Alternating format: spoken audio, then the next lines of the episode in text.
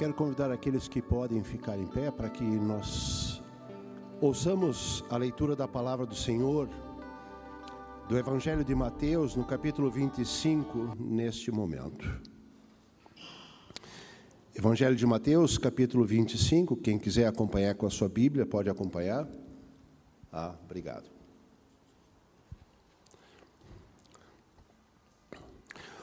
O reino do céu será, pois, semelhante a dez virgens que pegaram suas candeias e saíram para encontrar encontrar-se com o noivo.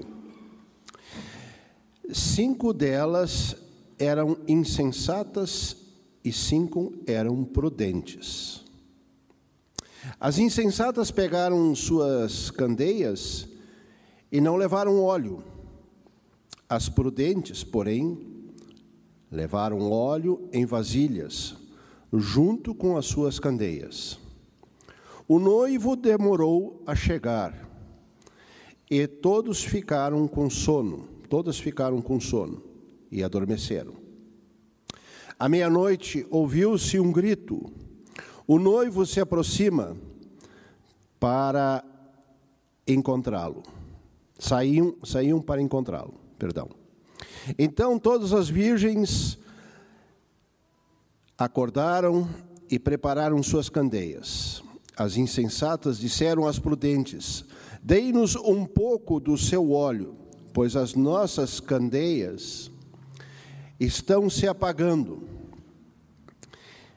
Elas responderam: Não, pois é, pode ser que não haja o suficiente para nós e para vocês. Vão comprar óleo para vocês. E saindo elas para comprar o óleo, chegou o noivo. As virgens que estavam preparadas entraram com ele para o banquete nupcial e a porta foi fechada. Mais tarde vieram também as outras e disseram: Senhor, Senhor, abra a porta para nós. Mas ele respondeu: A verdade é que não as conheço. Portanto, vigiem, porque vocês não sabem o dia nem a hora. Até aqui. Podemos sentar.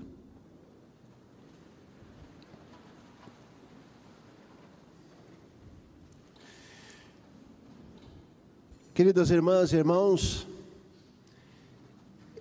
eu não sei exatamente quantos de vocês já tiveram a experiência de chegar num casamento e ficar esperando e as coisas não acontecerem. Quando eu digo as coisas não acontecer, né, a gente fica esperando não aqui o noivo, mas a noiva. Eu que muitas vezes estive aqui do outro lado, já tive a experiência de ficar quase uma hora esperando. Tá? E a gente tem que ter paciência, né? é inevitável.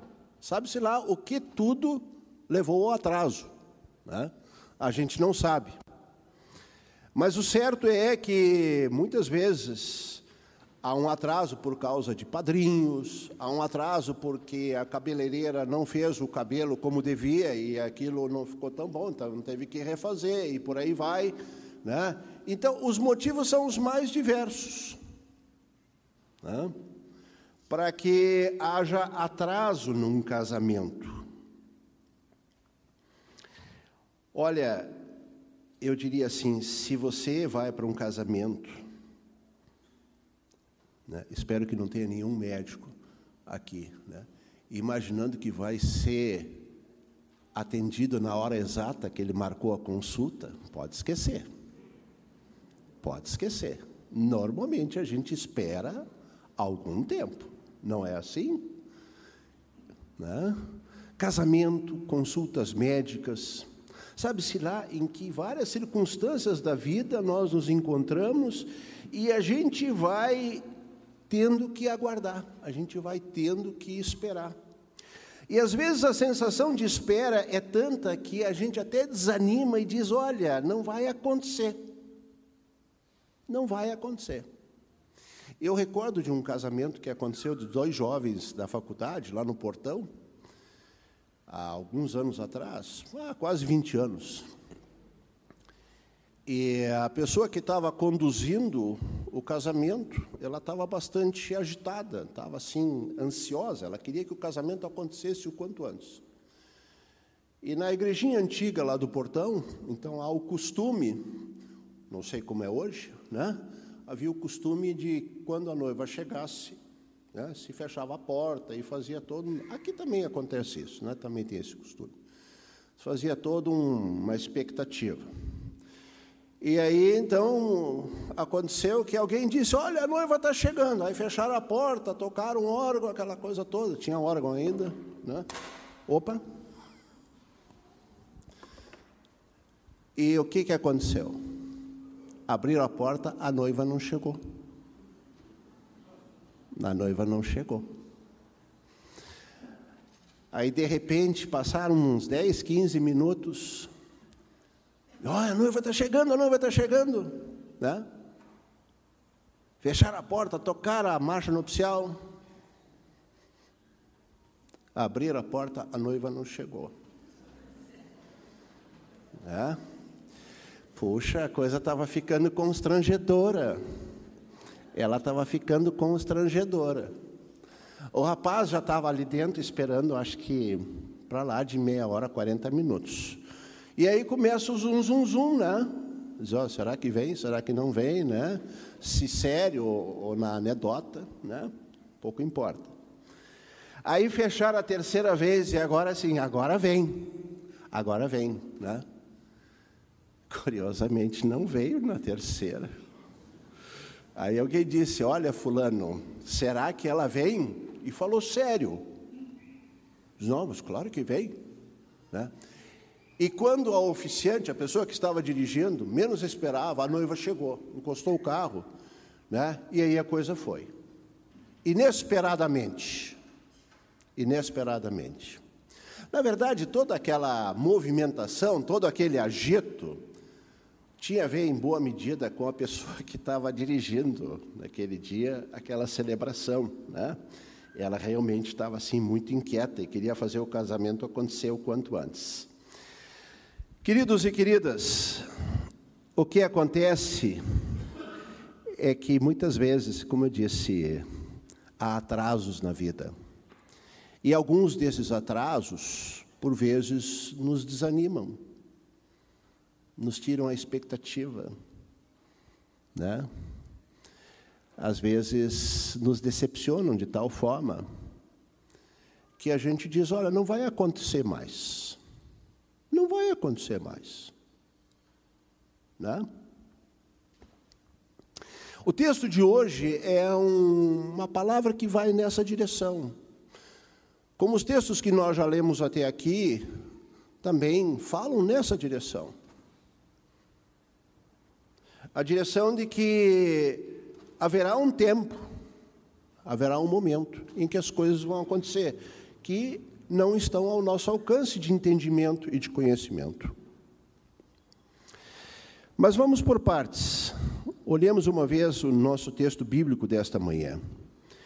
Ele nos fala de uma parábola, né? Ele nos fala de uma parábola que assemelha ao o reino de Deus a dez virgens.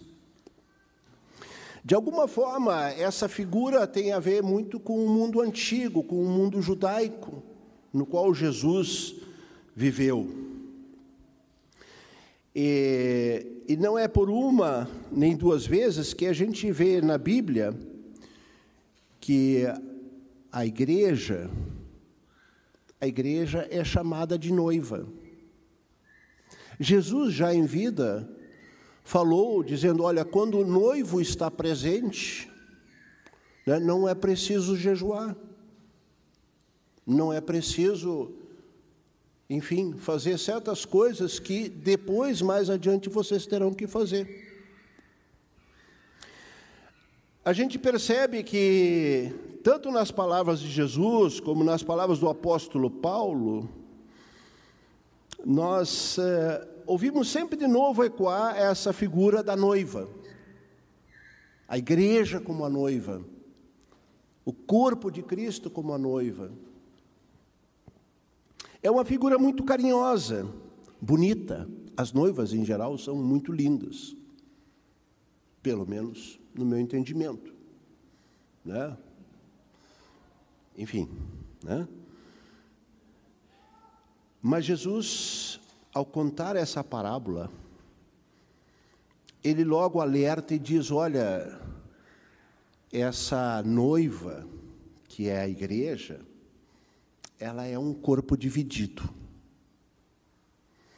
Ela é um corpo dividido entre insensatas e prudentes. Insensatas e prudentes.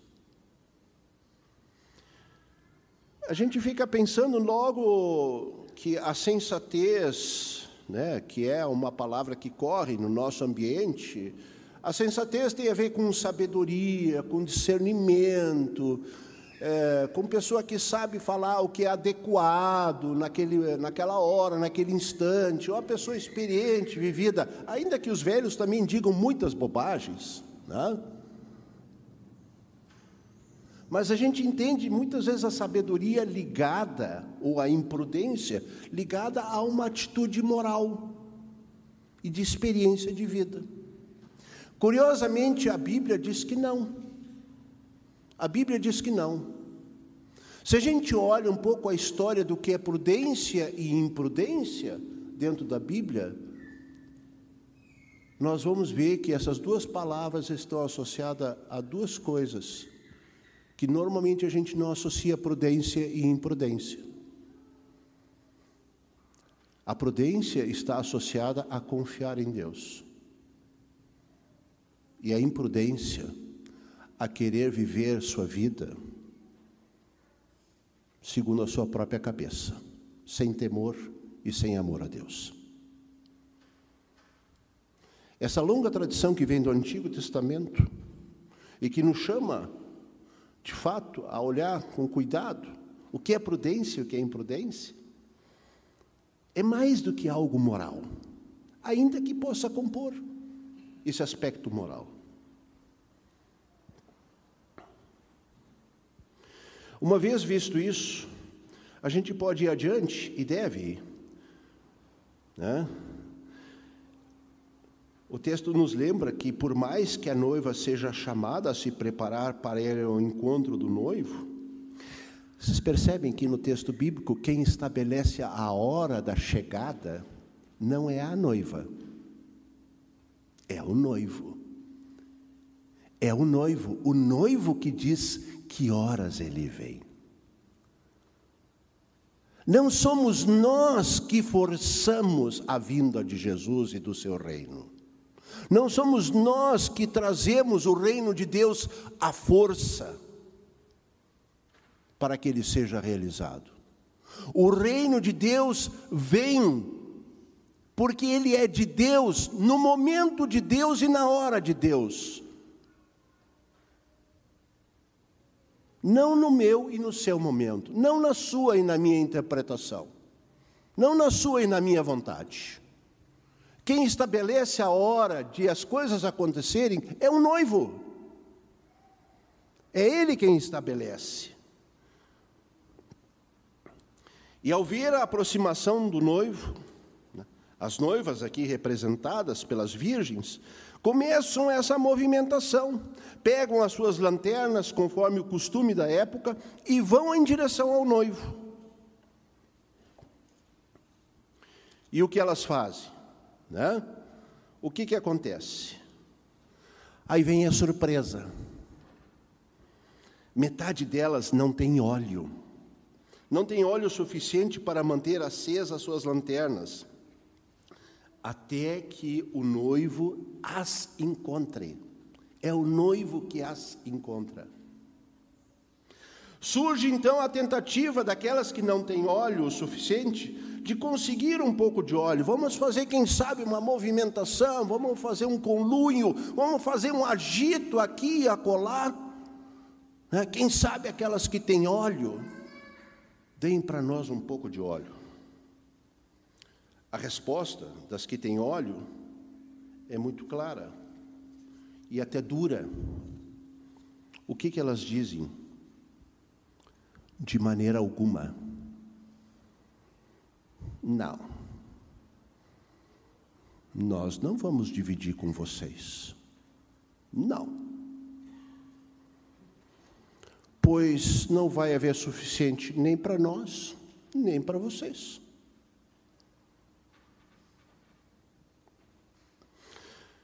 Precisamos parar aqui um instante e refletir o que, que isso significa. Por que metade das virgens tinha óleo? Ou seja, eram prudentes, como diz o texto bíblico, e a outra metade não tinha, eram imprudentes.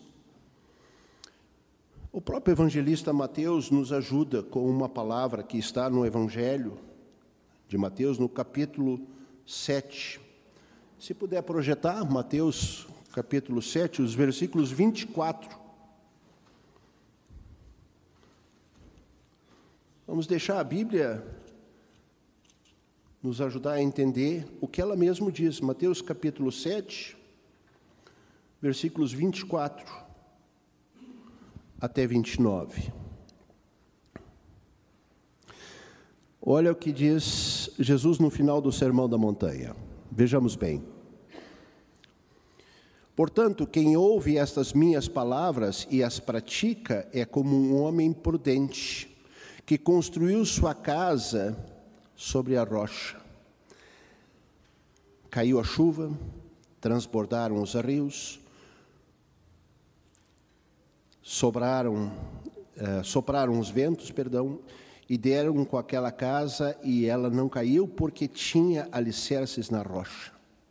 Mas quem ouve estas minhas palavras e não as pratica é como um insensato que construiu a sua casa sobre a areia.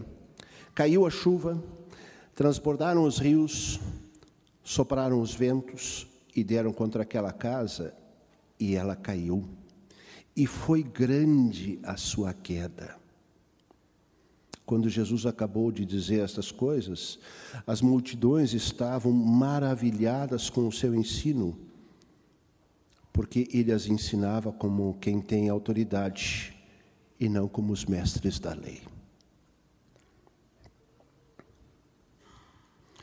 A prudência, a insensatez, estão o que ligadas? Estão ligadas ao ouvir, ao confiar e ao praticar da palavra de Deus ou não. Prudência e imprudência não são questões mágicas. Não se obtém numa porção, não se lê num horóscopo ou qualquer outra coisa. Prudência ou imprudência é ter a oportunidade que nos é dada por Deus de ouvir esta palavra. E ao ouvir, pedir para que o Espírito Santo de Deus crie fé em nosso coração, para que creiamos nessa palavra que nós não queremos crer. Porque é uma palavra que nos julga, é uma palavra que coloca para nós aquilo que nós não gostamos de ver, os nossos podres. Mas é uma palavra que não só nos acusa, é uma palavra que nos consola, que nos traz perdão. É uma palavra que nos ergue, que pega a cana quebrada, como diz a figura bíblica, que pega aquele que está realmente, ou aquela que está na lona, e reergue novamente. Cada um de nós tem histórias para contar nesse sentido.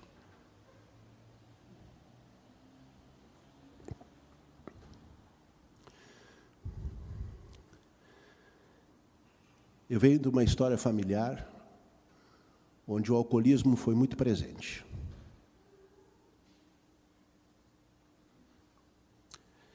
E um dos grandes temores da minha mãe é que os três filhos, de alguma forma, sucumbisse no mesmo problema que o seu sogro e o seu marido sucumbiram.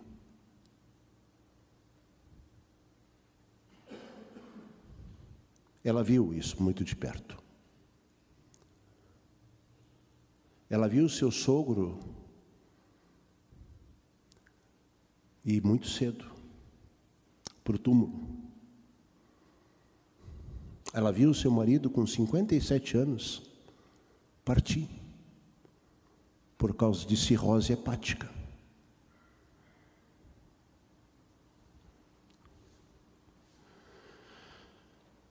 Das muitas vezes que tive oportunidade, e agora fala como um depoimento pessoal, oportunidade de conversar com a minha mãe, ela dizia: Eu me alegro em saber que vocês não mergulharam nisso.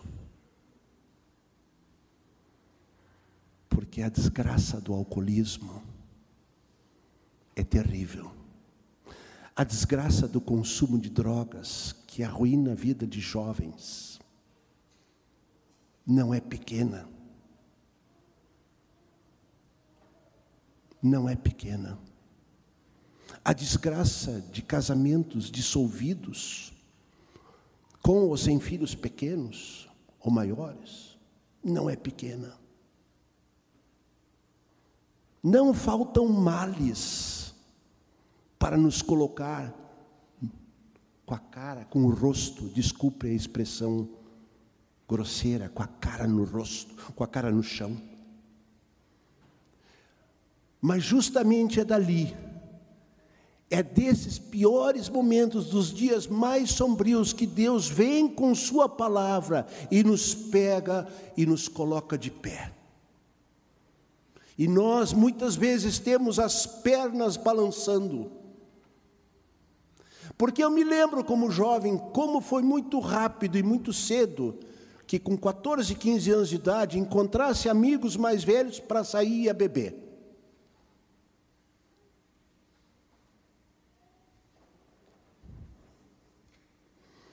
Graças a Deus por seu evangelho que me julgou.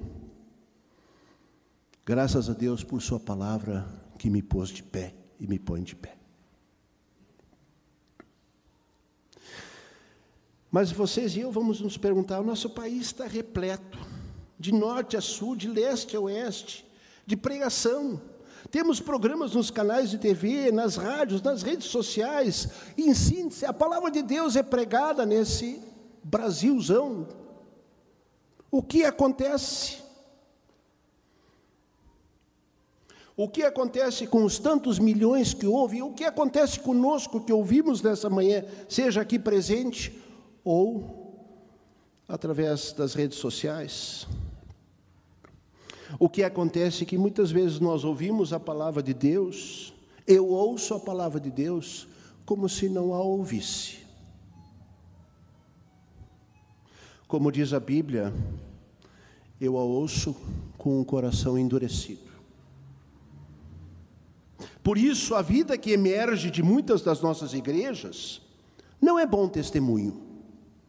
A vida que emerge de muitas das nossas famílias não é o melhor dos testemunhos. E não é bom e não é agradável falar isso. Mas é preciso que seja falado, porque a palavra de Deus nos coloca diante desse cenário para ficar na figura bíblica, tem-se a impressão que falta óleo. Falta óleo. Falta óleo na vida de muitos de nós, falta óleo na minha vida. Por que, que falta óleo? Porque ouço, mas não confio. E nem acredito mais no poder de transformação da palavra de Deus palavra de Deus que transforma, conta outra. O que transforma é o que a gente realiza.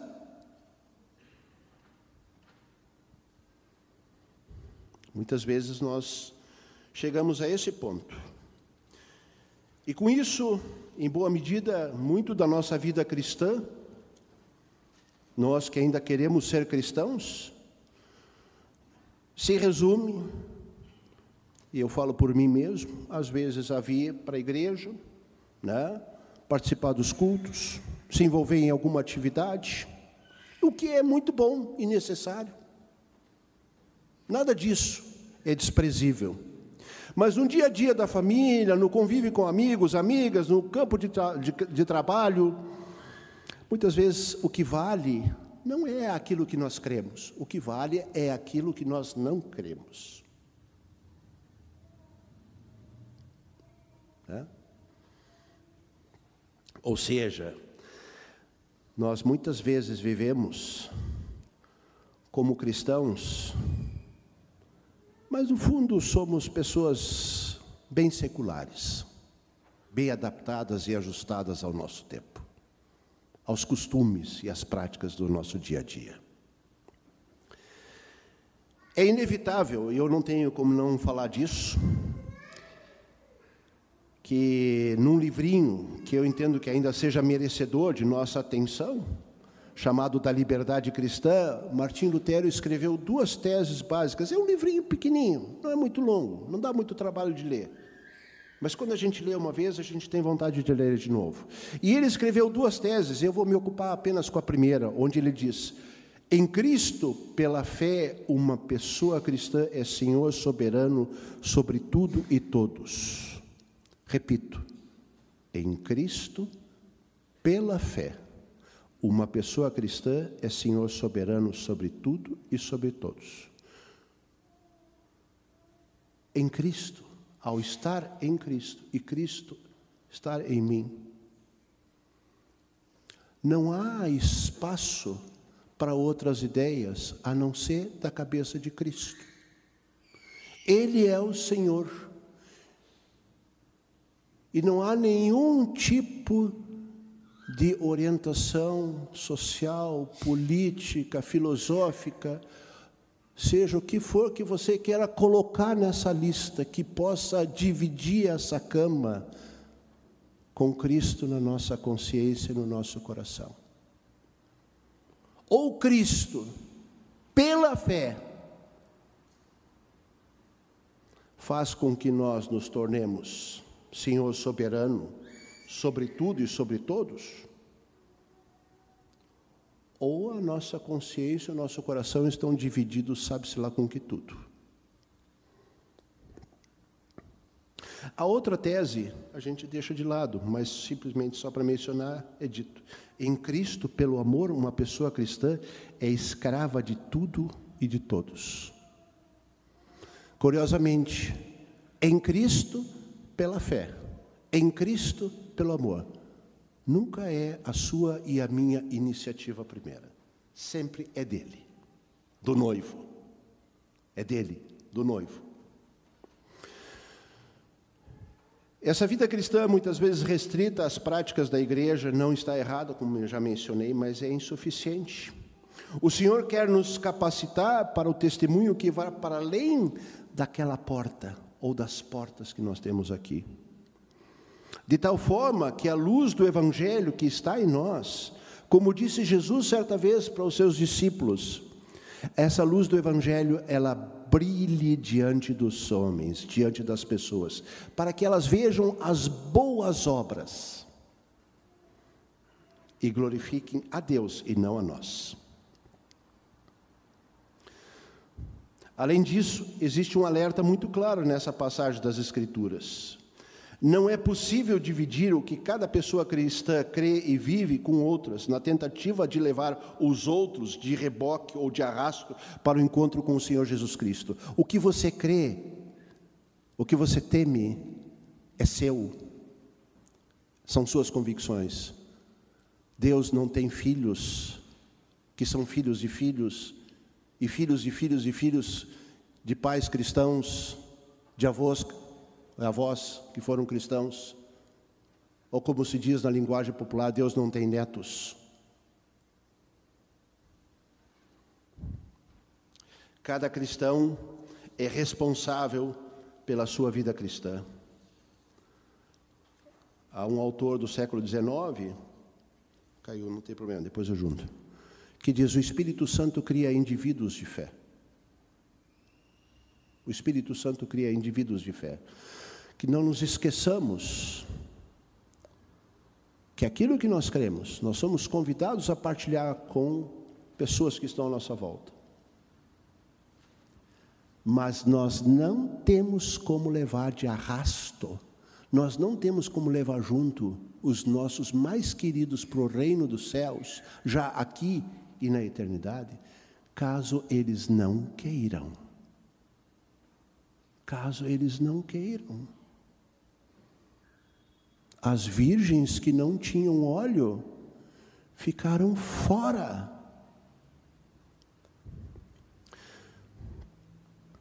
Se não te preparares, pode ser que o dano seja reparável, diz a Escritura. E saindo elas para comprar óleo, a porta foi fechada. A porta foi fechada. Você não entra mais. Fechou. E o pior, puxa, que tem uma palavra que eu nem sei como dizer isso para vocês direto nesta manhã. Vejam o que Jesus diz.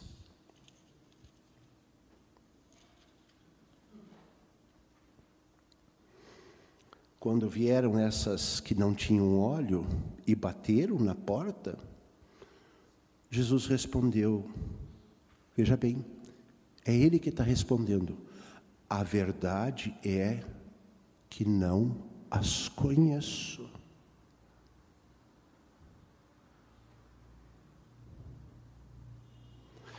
Meus queridos e queridas, preciso ir para o fim. Hoje nós temos um tempo de graça, tempo de poder ouvir, aprender a confiar e praticar o Evangelho, dentro das nossas casas, nas nossas igrejas e na vida pública, como pessoas e como comunidade, como igreja. Sim, nós hoje temos um tempo de graça, é um tempo de oportunidade. Aproveitemos esse tempo, vigiemos nesse tempo, estejamos atentos nesse tempo, porque nós não sabemos quando será o banquete final, que é um banquete de graça e de juízo. É um banquete onde se fala da eternidade, mas se fala também do juízo de Cristo. Quando pensamos nessa dimensão, é importante destacar que não são nossas falas e nossos discursos, e muito menos esse desta manhã, que num primeiro momento vão fazer com que Jesus diga: venha, entre. Não.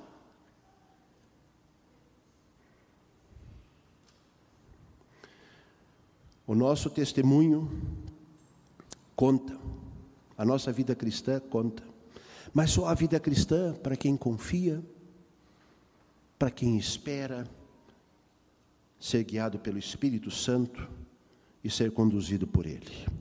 O tempo de hoje, na vida em sociedade, nos desafia a mostrar com nossas vidas que o Evangelho tem sentido e vale a pena. Não faltam pessoas que, pelas razões mais diversas, não encontram nenhum sentido e nenhum significado na vida. Não faltam. São jovens, são adultos, são idosos, que muitas vezes chegam ao fim da vida e dizem: Que vida é essa que eu vivi? Não tem sentido. Isso é um nada.